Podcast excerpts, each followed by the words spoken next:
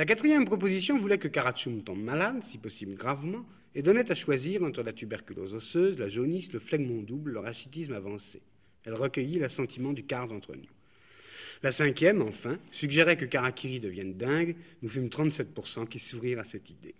L'auditeur méfiant qui fera le compte trouvera peut-être que le total dépasse 100%. Il n'aura pas tort d'en déduire que certains votèrent deux fois. Et c'est ainsi qu'il fut décidé que Carasteni, cédant, sous notre bienveillante gouverne, des merveilleux résultats obtensibles à partir des données actuelles de la psychopathologie militante, simulerait une tentative de self-suicide et se ferait réformer pour schizophrénie galopante, pour paranoïa simplex. Celui de nos copains qui, nous avions tout prévu, était en troisième année de pharmacie, il y est toujours d'ailleurs, il vient de se marier, il a onze enfants, rien que des garçons, tous très beaux, tous viables, comme la vie est une drôle de chose. Alla chez lui chercher son codex, histoire de voir la drogue en vente libre que Caraboufi pourrait s'ingurgiter laquelle jusqu'à plus soif, sans danger réel, ou si petit, si même sans plaisir aucun.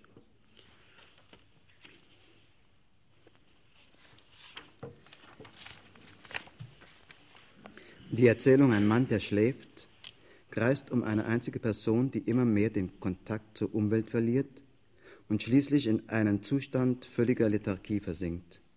In einem Dämmerzustand zwischen Wachen und Schlaf lebt dieser junge Mann die totale Hingabe an den Müßiggang. Er verschläft sein Leben, vegetiert in fast völliger Apathie dahin. Das Buch, in das Textmontagen aus Kafka und Melville eingebaut sind, ist durchgehend in der zweiten Person Einzahl geschrieben. Die kurzen Auszüge, die wir nun aus diesem Buch lesen, zeigen den Helden, den Helden in seinem Verhalten zur Außenwelt. Mit der Zeit wird deine Kälte sagenhaft. Deine Augen haben ihren Glanz verloren, deine Silhouette ist völlig zusammengefallen. Eine Gelassenheit ohne Überdruss, ohne Bitterkeit zeichnet sich auf deinen Mundwinkeln ab. Du gehst durch die Straßen unberührbar, geschützt von der gleichmäßigen Abgenutztheit deiner Kleider, von der Neutralität deiner Schritte. Du hast nur noch anerlernte Gebärden. Du sprichst nur noch die Worte, die unbedingt notwendig sind. Du verlangst ein Kaffee, einmal zweiter, einen Rotwein, ein Glas Bier, eine Zahnbürste, einen Notizblock. Du bezahlst, du steckst ein, du nimmst Platz, du verzehrst. Du nimmst Le Monde vom Stapel und legst zwei 20 Centimstücke in die Schale des Zeitungshändlers. Du sagst nie bitte, guten Tag, danke, auf Wiedersehen. Du entschuldigst dich nicht, du fragst nicht nach dem Weg. Du gammelst herum, du gehst. Alle Augenblicke haben den gleichen Wert, alle Räume gleichen sich. Du hast es nie eilig, verirrst dich nie. Du schaust nicht auf die Uhr nach der Zeit. Du hast keinen Schlaf, du hast keinen Hunger, du gähnst nie, du brichst nie in Gelächter aus. Du gehst nicht einmal mehr bummeln, denn nur die können bummeln gehen, die sich die Zeit dazu stehlen, die kostbaren Minuten, die sie mit viel Kopfzerbrechen auf ihre Stundenpläne einretzen. Anfangs wähltest du deine Wege, setztest dir Ziele, dachtest dir Umschiffungen aus, die gegen deinen Willen die Ausmaße einer Odyssee annahmen. Du hast nach vielen anderen eine Wallfahrt zu Saint-Julien dem Armen unternommen. Du bist kurz vor dem Eingang der Katakomben im Kreis herumgegangen. Du hast dich unter den Eiffelturm gestellt. Du bist auf die Spitze einiger Denkmäler gestiegen. Du hast alle Brücken überquert, bist an allen Steilufern entlang gegangen, hast alle Museen besucht, den Palais de la Découverte, das Aquarium des Trocaderos. Du hast die Rosen vom Bagatell gesehen, Montmartre am Abend, die Hallen in aller Herrgottsfrüh die Gare Saint-Lazare bei Büroschluss, die Place de la Concorde am 15. August mittags. Doch dass ein Ziel touristisch, kulturell oder enttäuschend, albern oder auch nur provokatorisch ist, die Rue de la Pompe, die Rue des Saussay, die Place Beauvau, der Quai des Orfèvres, hinderte es nicht daran, ein Ziel zu sein, das heißt eine Spannung, ein Wille, eine Erregung. Dein zwar desillusionierender und lächerlicher Tourismus blieb trotz der fernen Erinnerung an die Surrealisten eine Quelle der Wachsamkeit, Zeiteinteilung, Raummaß. Avec le temps, ta froideur devient fabuleuse. Tes yeux ont perdu tout ce qui faisait leur éclat. Ta silhouette s'est faite parfaitement tombante. Une sérénité sans lassitude, sans amertume s'inscrit au coin de tes lèvres. Tu glisses dans les rues, intouchable, Protégé par l'usure pondérée de tes vêtements, par la neutralité de tes pas, tu n'as plus que des gestes appris, tu ne prononces plus que les mots qui sont nécessaires. Tu demandes un café, une avancée, un rouge, un demi, une brosse à dents, un carnet. Tu payes, tu empoches, tu prends place, tu consommes. Tu prends le monde au sommet de sa pile et tu déposes deux pièces de vingt centimes dans la sébile du marchand. Tu ne dis jamais s'il vous plaît, bonjour, merci, au revoir. Tu ne t'excuses pas, tu ne demandes pas ton chemin. Tu traînes, tu traînes, tu traînes, tu marches. Tous les instants se valent, tous les espaces se ressemblent. Tu n'es jamais pressé, jamais perdu. Tu ne regardes pas l'heure aux horloges. Tu n'as pas sommeil, tu n'as pas faim, tu ne bailles jamais, tu n'éclates jamais de rire. Tu ne flammes même plus, puisque seuls peuvent flâner ceux qui volent le temps de le faire, les précieuses minutes qu'ils s'ingénient à gratter sur leurs horaires. Au début, tu choisissais tes itinéraires, tu te fixais des buts, tu imaginais des périples compliqués qui prenaient malgré toi des allures de voyage d'Ulysse. Tu as fait, après tant d'autres, un pèlerinage Saint-Julien le Pauvre. Tu as tourné en rond près de l'entrée des catacombes. Tu t'es planté sous la tour Eiffel. Tu es monté au sommet de quelques monuments. Tu as traversé tous les ponts, longé toutes les berges, visité tous les musées, le palais de la découverte, l'aquarium du Trocadéro. Tu as vu les roses de Bagatelle, Montmartre le soir, les Halles au petit jour, la gare Saint-Lazare à l'heure de la sortie des bureaux, la Concorde à midi le 15 août. Mais qu'un but soit touristique, culturel, ou bien déceptif, inepte ou même provocateur, la rue de la Pompe, la rue des Saussets, la place Beauvau, le quai des Orfèvres, ne l'empêchait pas d'être un but, c'est-à-dire une tension, une volonté, une émotion. Ton tourisme, même désabusé et dérisoire, malgré le souvenir lointain des surréalistes, restait source de vigilance, emploi du temps, mesure d'espace.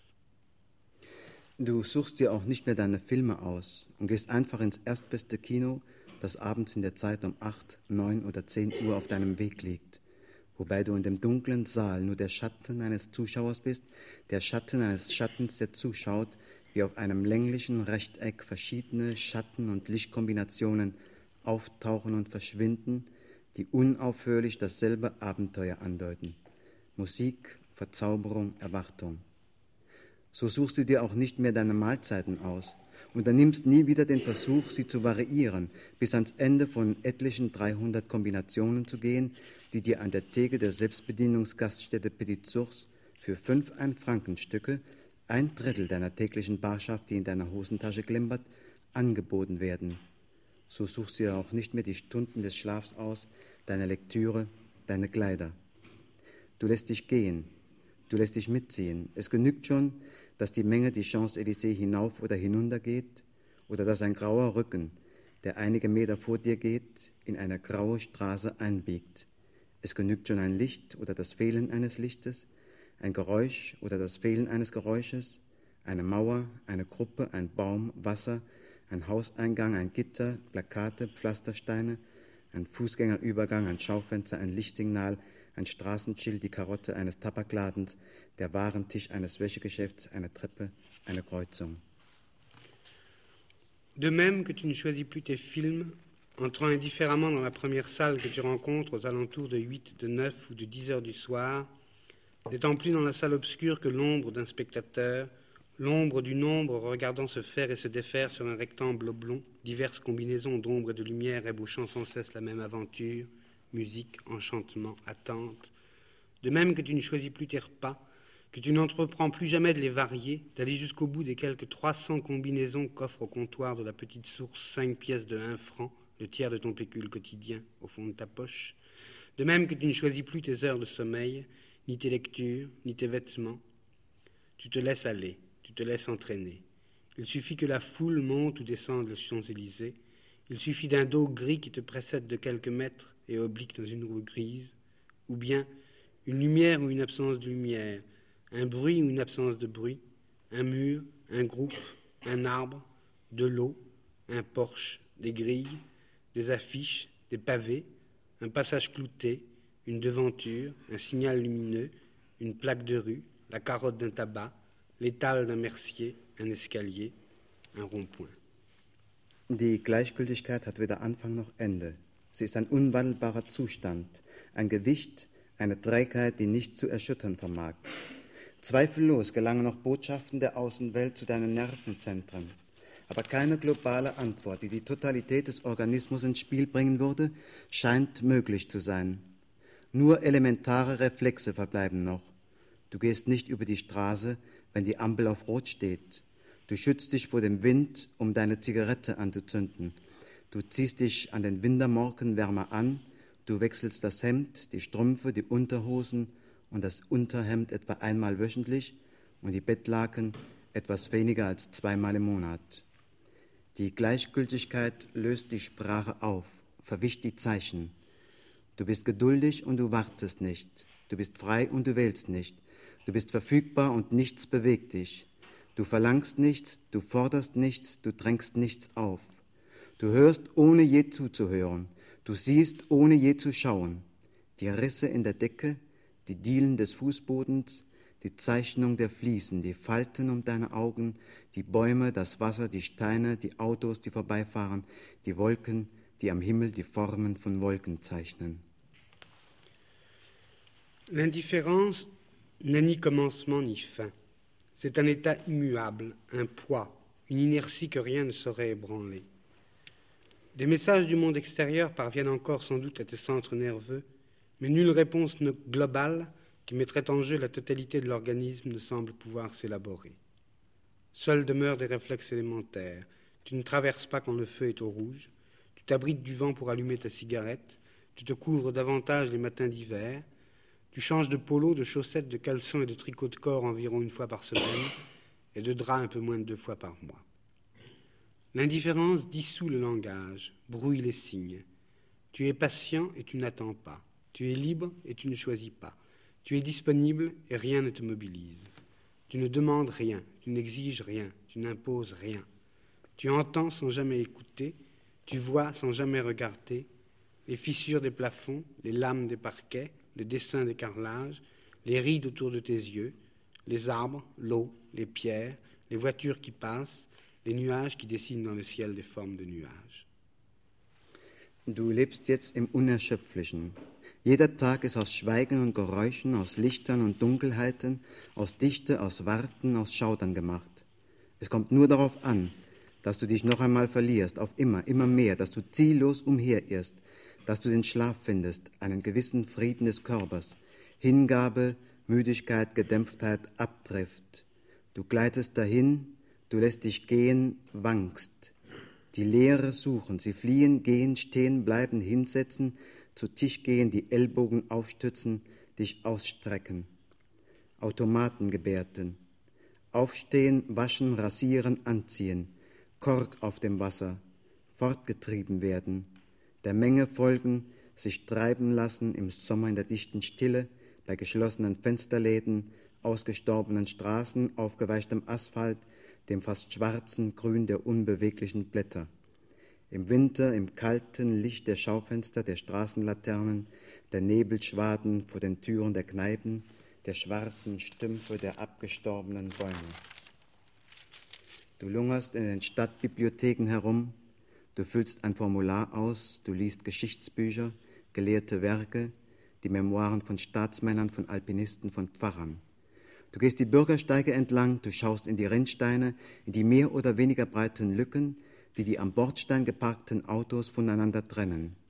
Du findest dort Murmeln, kleine Federn, Ringe, Geldmünzen, Handschuhe manchmal, eine Brieftasche eines Tages mit etwas Geld, Papieren, Briefen, Fotos, die dir fast die Tränen in die Augen getrieben haben.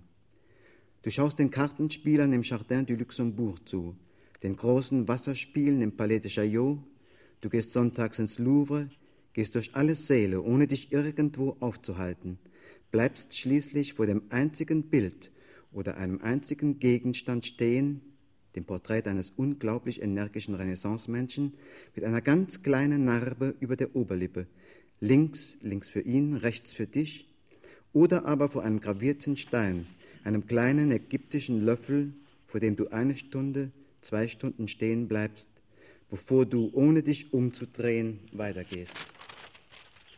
Maintenant, tu vis dans l'inépuisable. Chaque journée est faite de silence et de bruit, de lumière et de noir, d'épaisseur, d'attente, de frissons. Il ne s'agit que de te perdre, encore une fois, à jamais, chaque fois davantage, d'errer sans fin, de trouver le sommeil, une certaine paix du corps, abandon, lassitude, assoupissement, dérive. Tu glisses, tu te laisses couler, flancher, chercher le vide, le fuir, marcher, t'arrêter, t'asseoir, t'attabler, t'accouder, t'étendre. Geste d'automate, te lever, te laver, te raser, te vêtir, bouchon sur l'eau, aller à la dérive, suivre les cohues, traîner. L'été dans le silence épais, volets clos, rues mortes, asphalte poisseux, vert presque noir des feuilles immobiles. L'hiver dans la lumière froide des devantures, des réverbères, buée aux portes des cafés, moignons noirs des arbres morts. Tu traînes dans les bibliothèques municipales, tu remplis une fiche, tu lis des livres d'histoire, des ouvrages d'érudition, des mémoires d'hommes d'État, d'alpinistes, de curés. Tu marches le long des trottoirs, tu regardes dans les caniveaux, dans l'espace plus ou moins large qui sépare les voitures garées du rebord de la chaussée. Tu y trouves des billes, des petits ressorts, des anneaux, des pièces de monnaie, des gants parfois, un portefeuille un jour avec un peu d'argent, des papiers, des lettres, des photos qui t'ont presque tiré les larmes des yeux. Tu regardes les joueurs de cartes dans les jardins du Luxembourg, les grandes eaux du palais de Chaillot. Tu vas au Louvre le dimanche, traversant sans t'arrêter toutes les salles, te postant pour finir près d'un unique objet ou d'un unique tableau. Le portrait incroyablement énergique d'un homme de la Renaissance, avec une toute petite cicatrice au-dessus de la lèvre supérieure, à gauche, c'est-à-dire à gauche pour lui, à droite pour toi. Ou bien une pierre gravée, une petite cuillère égyptienne, devant laquelle tu restes une heure, deux heures, avant de repartir sans te retourner. Zum Schluss lesen wir Ihnen aus einem unveröffentlichten Manuskript, das im Frühjahr in den Lettres Nouvelles unter dem Titel Das Verschwinden erscheinen soll. Es handelt sich hier um einen leibprogrammatischen Text. Das ist laut Duden eine Schrift, in der aus literarischer Spielerei ein bestimmter Buchstabe, besonders das R, ganz fehlt. Der Text Perex ist ohne E geschrieben, was die Schwierigkeit erheblich erhöht, da das E relativ häufig vorkommt.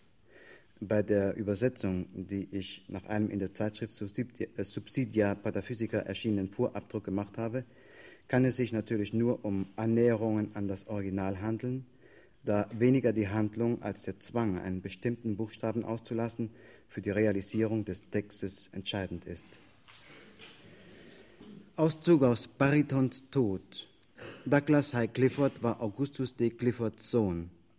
Doch warum gab ihm Augustus, Ami und vormals Major, zum Hike noch den Douglas hinzu? Allmählich ward im Ort aus Douglas Hike kurz Hike. Hike wuchs in Assincourt auf, wo Papas Haus stand.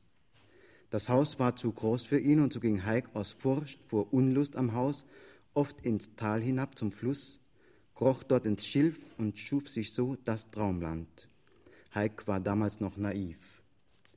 Sport war für ihn tabu. Dafür aß Heik kräftig. Brot, das Großmama bug, Fisch, Huhn, Mais, Pudding und trank dazu Kuhmilch, dann und wann auch Schnaps. Dass Heik blau war, kam schon mal vor.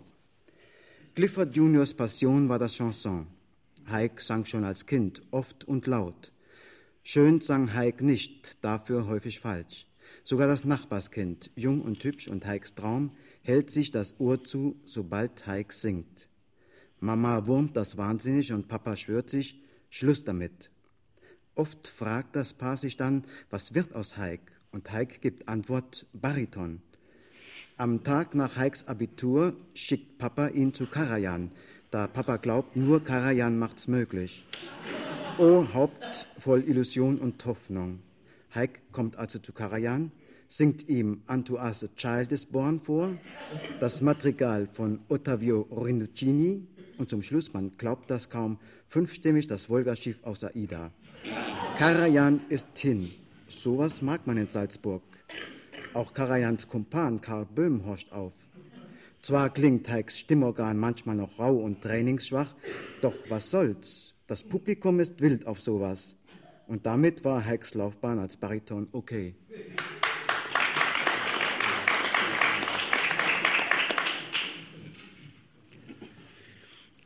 Augustus B. Clifford n'avait qu'un fils.